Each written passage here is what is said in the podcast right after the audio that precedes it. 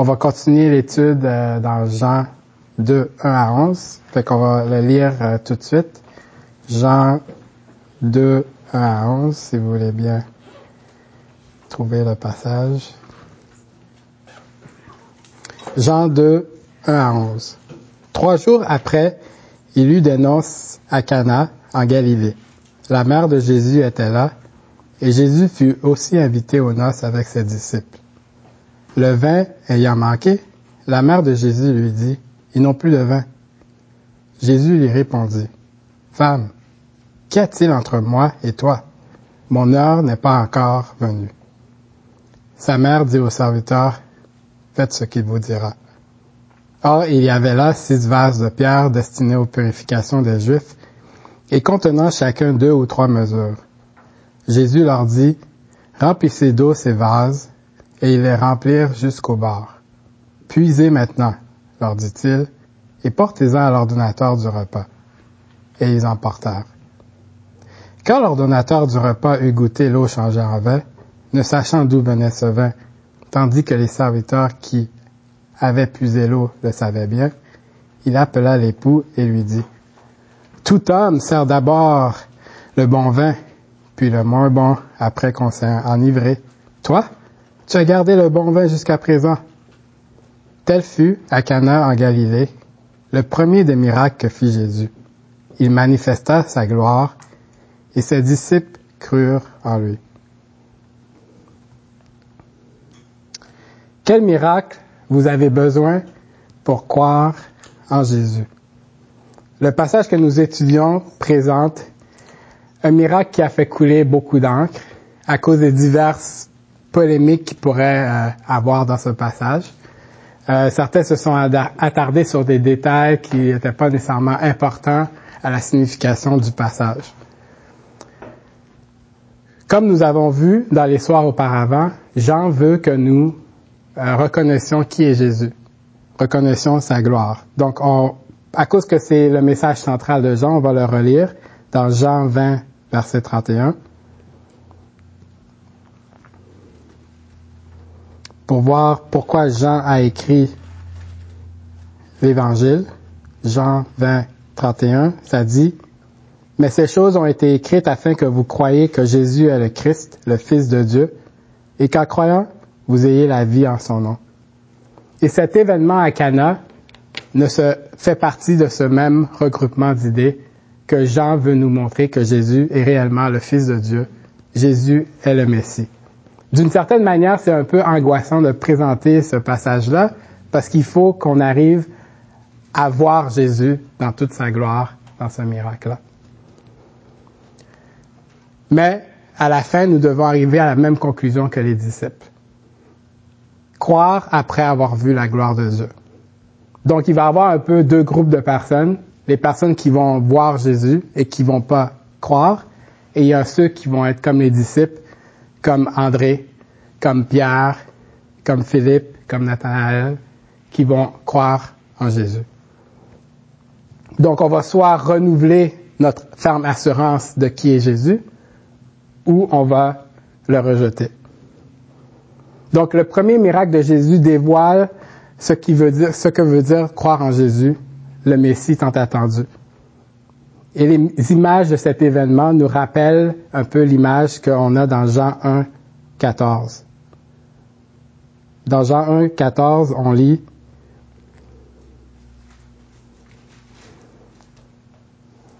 Et la parole a été faite chair et elle a habité parmi nous pleine de grâce et de vérité. Et nous avons contemplé sa gloire, une gloire comme la gloire du Fils unique venu du Père. Jusqu'à maintenant, on devait croire sur parole les témoins que Jean nous a présentés. Donc, ils nous ont dit qu'ils ont vu Jésus, ils nous ont dit que c'est le Fils de Dieu, et ils l'ont suivi. Mais ce premier miracle, comme tous les autres miracles, vont nous présenter d'une manière tangible que réellement Jésus est le Messie, le Fils de Dieu. Donc, plus besoin de témoins, nous-mêmes, nous allons devenir des témoins de ce miracle en lisant Jean. Donc le passage peut être divisé en quatre parties. Il y a la mise en situation dans les versets 1 à 5, qui va nous présenter Jésus. Il y a la mise en préparation dans les versets 6 à 8 qui nous présente qu'est-ce que Jésus est venu faire. Il y, a, la mise au point dans les versets 9 à 10 qui nous présente qu'est-ce que Jésus a à offrir. Et finalement, la mise en pratique au verset 10 qui nous présente quelle attitude est requise face à Jésus. Donc, voyons premièrement la mise en situation dans les versets 1 à 5 qui nous présente qui est Jésus. Donc, si nous retournons à Jean 2, verset 1. Trois jours après, il y eut des noces à Cana en Galilée. La mère de Jésus était là. Trois jours après. Donc, ça nous fait euh, passer le cycle des jours qu'on a vu depuis euh, le début avec euh, le témoignage de Jean. On se rappelle, il y a des énoncés qui nous disent le jour suivant, tout ça. Et ces trois jours-là nous ramènent à la fin de la première semaine de ministère de Jésus. On se rappelle dans les autres évangiles, cette première semaine se situe après que Jean-Baptiste a baptisé Jésus euh, et qu'il a vu la colombe, l'Esprit se poser comme une colombe sur Jésus. Et ça se situe aussi tout de suite après la tentation que Jésus a résisté le tentateur. Donc, on voit Jésus qui est prêt à accomplir sa mission. Après, et, et là débute cette première semaine où il rencontre les disciples. Il eut des noces. Pour la plupart d'entre nous, cette idée-là est pas étrangère. On a juste à passer au mot noces et là, il y a plusieurs images qui nous viennent en tête. Et une des particularités des noces, c'est que c'est très joyeux. C'est un événement des plus joyeux. La plupart d'entre nous, je pense pas qu'on a une image euh, d'enterrement quand on pense à des noces. C'est vraiment un événement dans lequel les gens, les invités sont joyeux. La nourriture amène la festivité, les boissons amènent la festivité, il y a la musique, tout ça, et tout ça fait en sorte que c'est un événement vraiment des plus joyeux. Donc, ces noces-là, ils sont pas différentes. Les invités qui sont là s'attendent à avoir du bon temps, à être dans la joie, et ainsi de suite. Et les noces sont une image forte dans la Bible. Jésus lui-même va utiliser beaucoup, beaucoup d'imagerie pour parler du royaume de Dieu, de sa venue à travers les noces. Et on peut voir ça dans Matthieu 22, si vous voulez euh, regarder ça plus tard. Et cette condition future que Jésus utilise par rapport aux noces, c'est cette idée qu'on va être réunis avec lui. Donc c'est pas un peu euh, une surprise que Jésus se retrouve présentement à cet endroit. Parce que lui-même, il est comme l'époux de l'Église qui va venir un jour la chercher et qui va, avec lui, on va célébrer les noces. Donc, vraiment, il faut avoir l'image là. Il y a des gens joyeux, des gens qui s'amusent, des gens qui sont euh, dans un état vraiment euh, content. Et c'est un peu cette image-là qu'on a du ciel. Et encore plus, quand Jésus va revenir, le marié, on va être content, on va être joyeux, on va être dans sa présence. Et dans la culture juive, ces réjouissances-là pouvaient durer euh, sept jours. Les noces pouvaient durer sept jours. Donc, euh, c'était vraiment, vraiment, vraiment euh, des réjouissances euh, particulières. Donc, à Cana en Galilée, c'est un village, donc euh, c'était l'événement du village. Euh, donc la plupart des gens seraient là. Euh, c'est le village, c'est la ville de Nathanaël, euh, le disciple qui a suivi Jésus.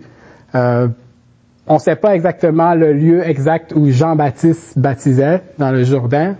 Plusieurs pensent que ça s'appelait Béthanie proche du Jourdain, donc pas la Béthanie qu'on on, lit dans la Bible principalement qu'on rencontre, mais c'était proche du Jourdain évidemment parce qu'il utilisait l'eau du fleuve pour baptiser les gens. Et ça, c'est environ comme 130 kilomètres de euh, Cana. Donc, c'est deux bonnes journées de marche. Jésus, il, était, il avait une vision de se rendre à Cana. Il n'y avait pas vraiment le temps de, de s'arrêter, de flâner. C'était deux bonnes journées de marche pour lui, pour arriver euh, à Cana. Donc, il y était poussé de se rendre là.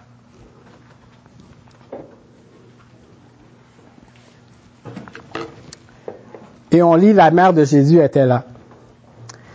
Euh, la mère de Jésus est invitée, euh, directement invitée. Comme plusieurs mariages de nos jours, il y a les invités qui ont reçu la carte d'invitation en main propre. On les connaît. Les mariés veulent s'assurer qu'ils sont là.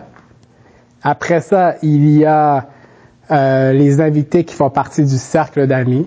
Peut-être que c'est les parents qui disent aux mariés, invite-les donc lui, euh, tout ça. Donc les mariés peuvent ne pas peuvent ou peuvent ne pas les connaître. Il y a des fois les mariés juste étendent la courtoisie à tout le monde, comme on pourrait voir euh, euh, pour un mariage à l'église. Donc tout le monde est invité et euh, il n'y a pas nécessairement euh, une invitation de prescrite, donc ils les connaissent pas nécessairement ces gens-là.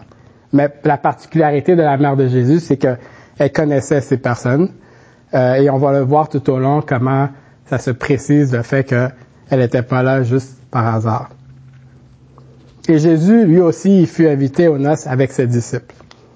Donc, on pourrait se demander, est-ce que Jésus est là parce que Nathanaël, il vient de Cana, donc les personnes ont invité Nathanaël parce qu'il connaissait bien.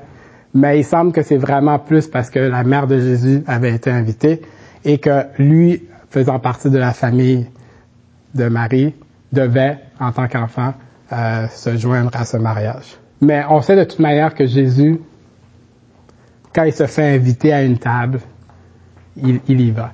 L'hospitalité étant comme un élément très fort de la culture juive, Jésus y va. Et ça, c'est un aspect très particulier de Jésus. Quand quelqu'un lui demande de venir à sa table, il se joint euh, à eux.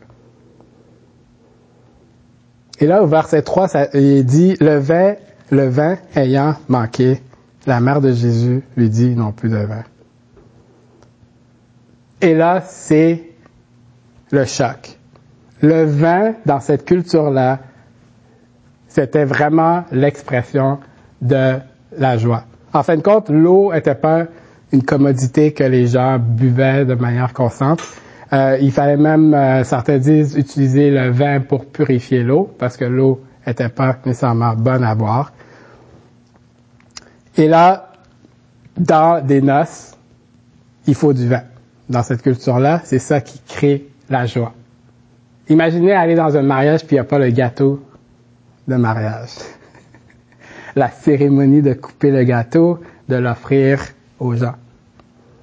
C'est cette même idée-là qu'il y a. Le vin ayant manqué, les invités sont sur le choc. Ça veut dire que le mariage tire à sa fin. Dans cette culture-là, c'était problématique que le marié n'avait pas prévu que le vin pouvait durer, disons, sept jours dans leur cas. Et c'était euh, un aspect d'avoir de, une honte sur lui. On va voir ça un peu plus tard. Mais principalement, le vin, dans l'Ancien Testament, nous observons que c'est le présage de la venue du Messie. C'est même utilisé pour le jour du salut. Et ça, c'est important, donc on va le regarder. Ésaïe 25, 6. On va regarder quelques versets rapidement pour montrer à quel point Jésus est là à ce, ce mariage, pas par hasard. Ésaïe 25, verset 6.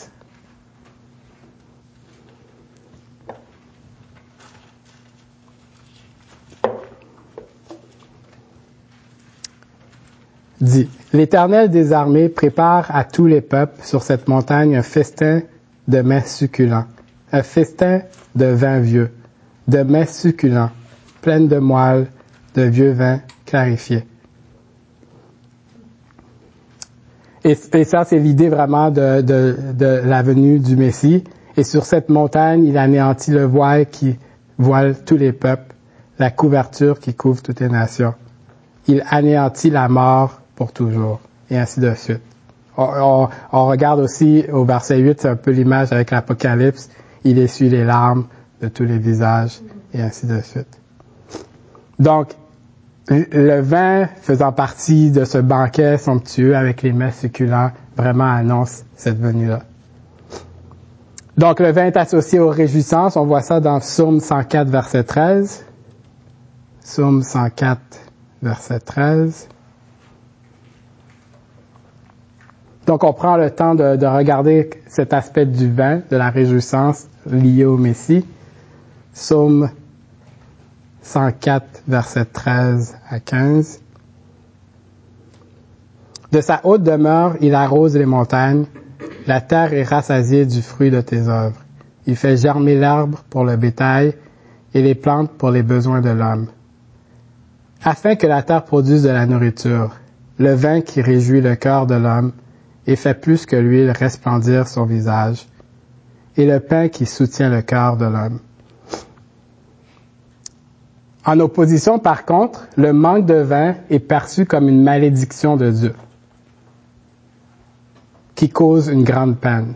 On voit ça dans Ésaïe, verset 24, euh, Ésaïe chapitre 24.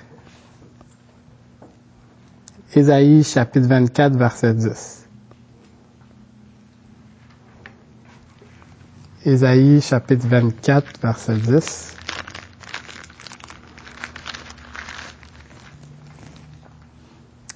La ville déserte est en ruine. Toutes les maisons sont fermées on n'y entre plus. On crie dans les rues parce que le vin manque. Toute réjouissance a disparu. L'allégresse est bannie du pays.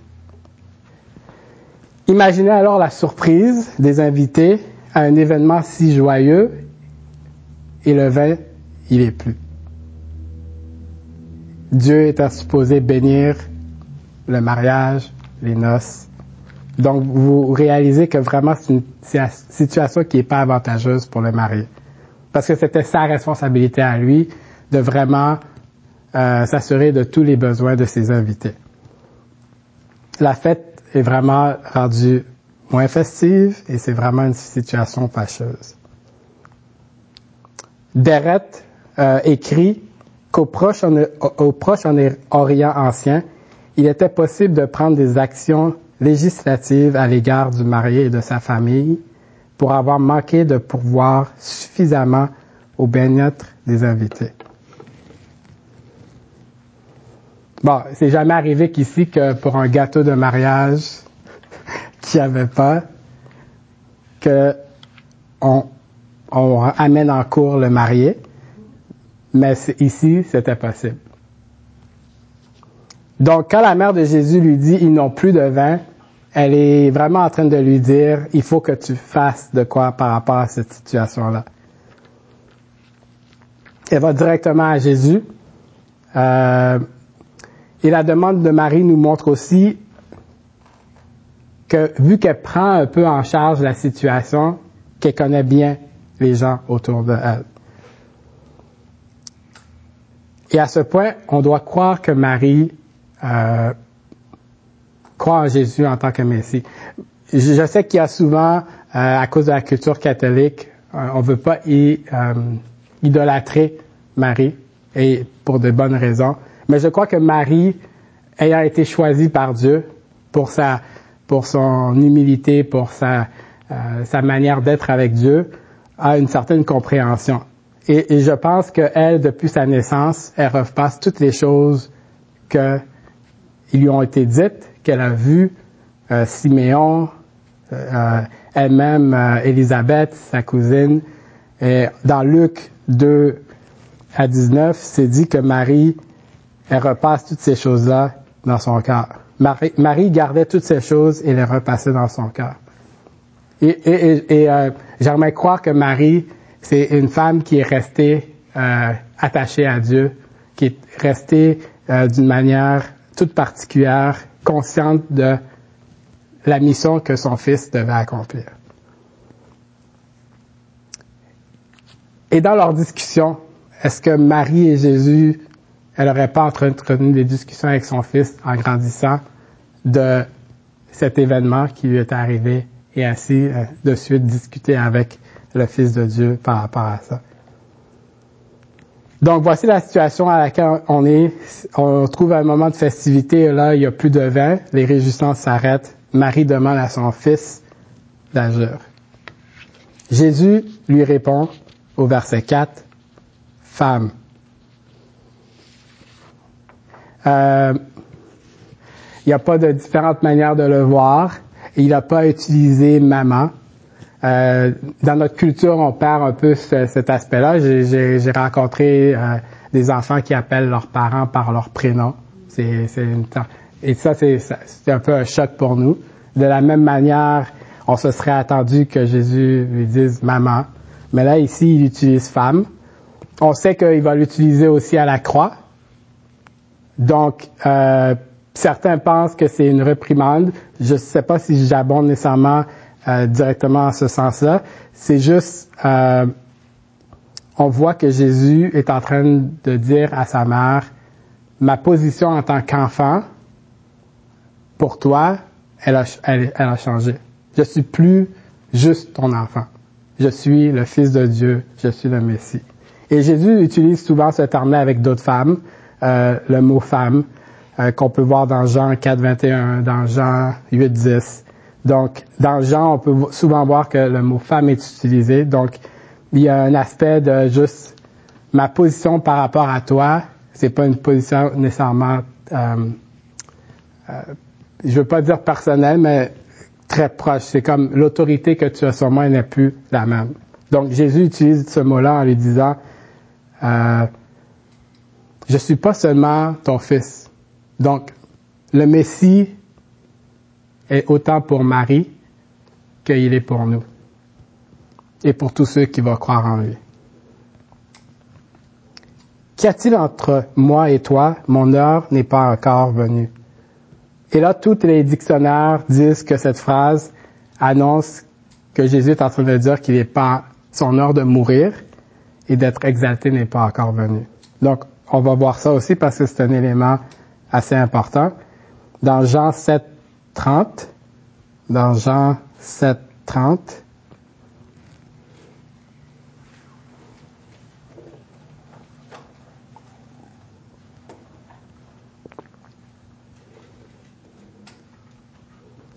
Donc, on, on, lit dans Jean 7, 30. Il cherchait donc à se saisir de lui, et personne n'a mis la main sur lui, parce que son heure n'était pas encore venue. Après ça, vous pouvez tourner dans Jean 12, 23.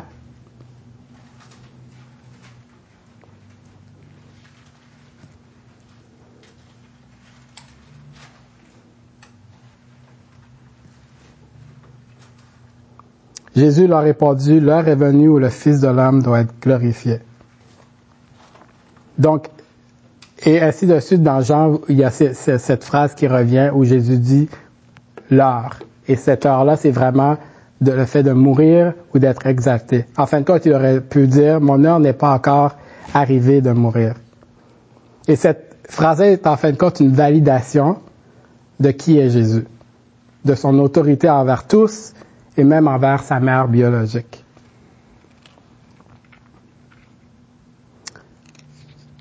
Et là, c'est comme si qu'il annonce à sa mère, hey, n'oublie pas que je suis le Fils de Dieu que je suis pas nécessairement venu seulement pour euh, accomplir, euh, remplir les besoins physiques des gens. Je suis aussi venu pour que les gens, que je réponde aux besoins spirituels des gens. Et pourtant, Jésus va accomplir le miracle.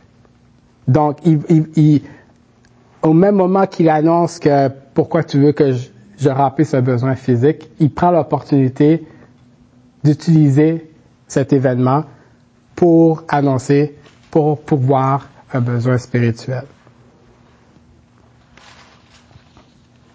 Et là, sa mère dit au verset 5, Faites ce qu'il vous dira au serviteur. Donc encore là, je ne sais pas à quoi elle s'attendait comme solution. Euh, probablement Jésus n'avait pas fait de miracle euh, auparavant, mais elle avait confiance en Jésus. Euh, J'imagine tout au cours de sa vie, Jésus était l'homme le plus sage, donc il a, il a été toujours là la personne pour avoir des solutions. Peut-être euh, alors euh, vers qui d'autre se tourner que vers Jésus. Donc, euh, mais on peut voir que Jésus à la fois que Jésus peut régler cette situation. Elle n'est pas venue en lui demandant si tu peux. Elle est vraiment venue en lui disant règle la situation et c'est ce que Jésus va faire. Et donc, elle commande aux serviteurs de juste obéir à Jésus et de faire tout ce qu'il va leur dire. Et encore là, le fait que Marie peut commander les serviteurs montre qu'elle est euh, très proche de la famille du mari. Donc au verset 6, on va continuer en regardant la mise en préparation du mariage. Donc on a un peu la mise en situation où on a vu qui est Jésus. Jésus, là, c'est le Messie. C'est ce que Jean nous a annoncé et c'est ce qu'il déclare à sa mère. Et là, on va voir la mise en situation, la préparation du miracle et ça va nous présenter qu'est-ce que Jésus est venu faire. Donc, on lit au verset 6, Or, il y avait là six vases de pierre destinés aux purifications et contenant chacun deux ou trois mesures.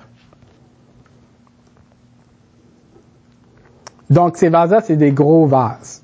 Euh, on peut se demander pourquoi euh, il y avait autant de vases euh, pour la purification. Est-ce que c'était normal pour les Juifs d'avoir ça chez eux? Ou les noces, c'est ça qui a amené au fait qu'il y avait autant de vases? Euh, on peut se souvenir de l'image des pharisiens qui observaient les disciples de Jésus juste pour se laver les mains. Donc, dans un mariage euh, comme celui-là, tous les gens devaient suivre le protocole de purification. Donc, beaucoup de vases de pierre pour ça. Et ces vases-là contenait beaucoup d'eau. Chacun d'eux avait deux ou trois mesures. Bon, c'est pour nous une mesure euh, dans notre langage courant, c'est environ 40 litres. Donc, un vase pouvait contenir 80 à 120 litres. Donc, la quantité d'eau qui, qui, va être changée en vin, c'est de 480 à 720 litres. Donc, pour ceux qui aiment les chiffres et les datas, en voilà. Et ça, ça représente environ 640 à 960 bouteilles de vin. Donc, on parle d'une quantité étonnante de vin que Jésus a changé, que Jésus a produit et qu'on peut dire que Jésus a créé. Pourquoi autant? Pourquoi pas juste, euh, j'imagine, la quantité que Jésus a créée, c'est probablement trop que pour la durée des noces. Pourquoi il a créé autant? C'est vraiment pour montrer une brisure entre l'ancienne manière d'être purifié et la nouvelle manière qu'il amène d'être purifié par son sang qui représente le vin. Jésus leur dit, remplissez d'eau ces vases et les remplirent jusqu'au bord. Puisez maintenant, leur dit-il, et portez-en à l'ordonnateur du repas, et ils l'emportèrent. Donc Jésus vraiment accomplit ce que le Messie est venu faire, délivrer son peuple du péché. Retirer l'ancienne manière de faire, de comment on doit se purifier, cette manière contraignante de se purifier, et afin de les libérer d'une manière complète, d'une manière qu'ils vont être complètement comblés, où ils vont manquer de rien. Donc, la purification de Jésus, elle est sans limite. Et c'est un peu ça l'idée de cette quantité de vin qui est produit par Jésus. Sans limite, et on peut y venir constamment, et on peut être purifié. Donc les disciples, sans plus attendre, ont obéi à Jésus, ils ont rempli les vases et ils ont amené l'eau. Et là, on peut se demander, est-ce que les serviteurs ont obéi en se demandant pourquoi Jésus leur demandait d'apporter de l'eau à l'ordonnateur du repas? Jean ne précise pas cela, mais nous pouvons imaginer à quel point pour eux c'était un moment un peu nébuleux, d'angoisse, amener de l'eau à des noces pour les invités.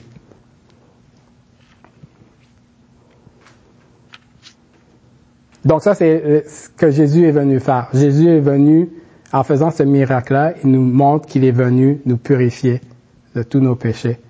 Et que l'ancienne manière qui avait été offerte avant, c'était du passé. Donc par la suite, donc on a vu euh, deux aspects. On est rendu au verset 10. Par la suite, on voit la mise au point. Et là, on va être présenté devant ce que Jésus a à offrir. Et il faut comme, comme lire ce passage-là avec des yeux nouveaux. La plupart d'entre nous, on connaît les noces de Cana, on connaît ce miracle-là, on connaît ce passage-là. Fait qu'on n'a pas la surprise euh, que Jean met euh, à nouveau dans, dans ce passage-là. Mais il y a vraiment, si on lit ce passage-là pour la première fois, il y a une tension qui est là et on, on doit réaliser que les personnages autour de cette histoire-là vivent une certaine tension. Donc, les, les, serviteurs amènent de l'eau, ils puisent de l'eau et ils doivent l'amener à l'ordonnateur du repas. La mère de Jésus, si elle est dans les parages, j'imagine, elle voit que Jésus demande aux serviteurs d'amener de l'eau, parce que à ce moment-là, euh, encore là, Jean ne précise pas quand le vin a été, l'eau a été changée en vin, mais par contre, le fait que Jésus dit puiser euh, réfère réellement à puiser de l'eau. Donc, quand les serviteurs puisent l'eau, puisent dans les vases, c'est vraiment un terme qui est utilisé pour puiser de l'eau. Donc, ils amènent cette eau à l'ordinateur. Et on lit au verset 10. Quand l'ordinateur du repas eut goûté l'eau changée en vin. Les lecteurs qui lisent ça sont comme soulagés.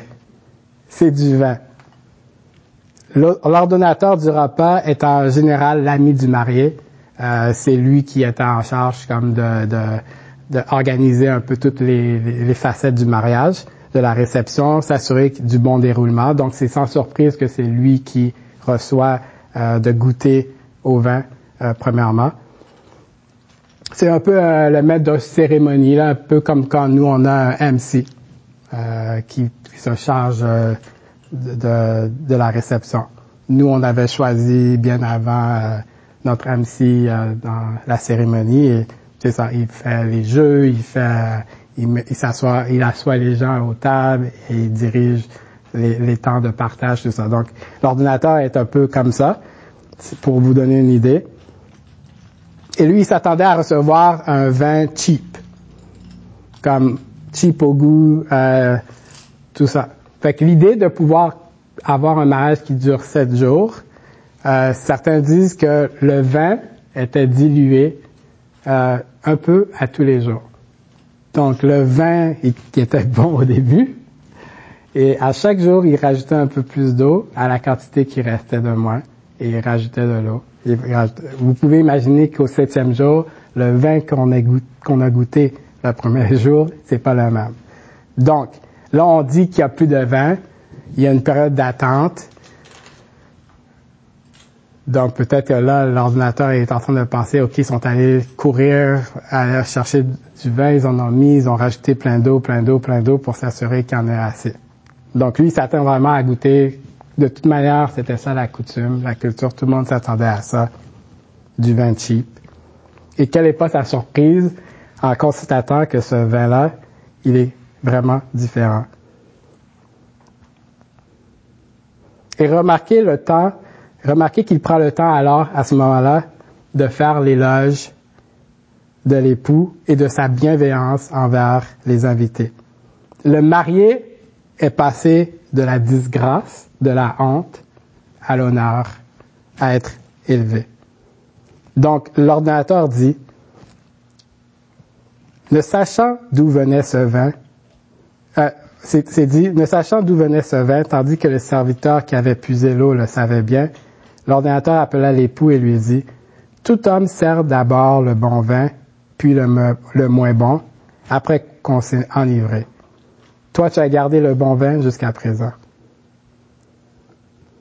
Et là, l'ordinateur est comme en train de taper sur les verres, là.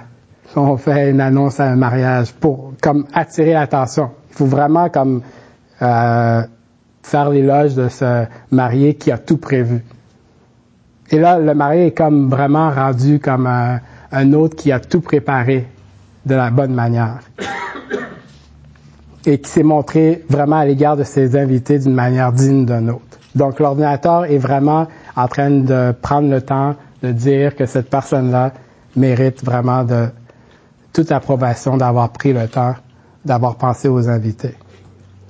Il est intéressant de noter que Jésus, comme reste dans l'ombre de cette réalisation, euh, la plupart des gens ne savent pas que c'est Jésus qui a fait ce miracle-là. Seulement le petit groupe qui était là, de serviteurs, la femme, les disciples, euh, que Jésus avait ordonné d'amener de l'eau qui s'est changée en vin. Dans Luc 14, 8, on voit cette image-là que Jésus dit euh, Ne mettez-vous pas en premier plan quand vous allez à un mariage, de peur que vous soyez mis en arrière. Et c'est un peu cette image d'humilité que Jésus prend euh, à travers ce, ce, miracle-là. Mais encore là, on se rappelle, il a dit Mon heure n'est pas encore venue. Fait que souvent dans les miracles que Jésus fait, il veut pas annoncer euh, il veut pas qu'une foule de gens viennent à le suivre parce qu'il y a une heure précise que Jésus, que Dieu veut euh, qu'il meure sur la croix.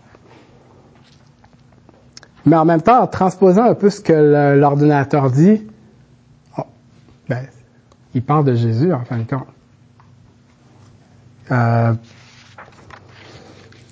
tout homme sert d'abord le bon vin, puis le moins bon. Après qu'on s'est enivré, toi tu as gardé le bon vin jusqu'à présent. Jésus nous offre toujours le meilleur de lui-même.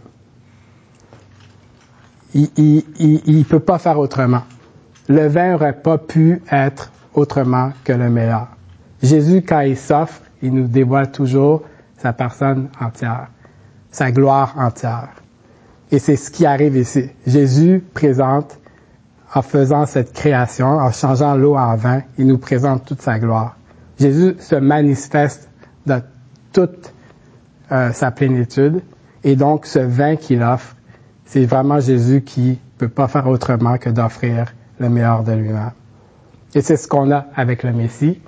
On a le meilleur de Dieu. Et ça, ça nous offre un présage du banquet qu'on va recevoir. Jésus va être se marier, qui va avoir tout préparé, qui va avoir tout préparé le repas, qui va avoir tout préparé que le vin ne manque pas que sa présence ne manque pas. Dans Matthieu 8, 11, on lit, Or, je vous déclare que plusieurs viendront de l'Orient et de l'Occident et seront à la table avec Abraham, Isaac et Jacob dans le royaume des cieux. Et c'est cette, ce banquet auquel on est euh, invité à assister.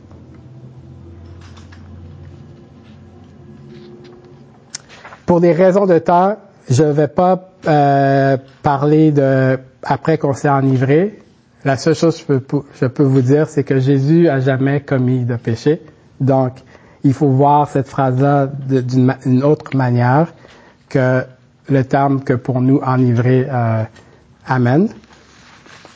Et finalement, on peut aller directement à observons la contemplation du miracle au verset 10, qui nous présente quelle attitude que nous qui est requise face à Jésus. Donc au verset 10, on lit, Tel fut à Cana en Galilée le premier des miracles que fit Jésus. Et il manifesta sa gloire et ses disciples crurent en lui.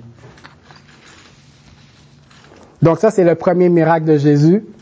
C'est pas le dernier. Et dans l'évangile de Jean même, tous les miracles vont nous présenter une, une manière de croire que Jésus est le Fils de Dieu, que Jésus est le Messie.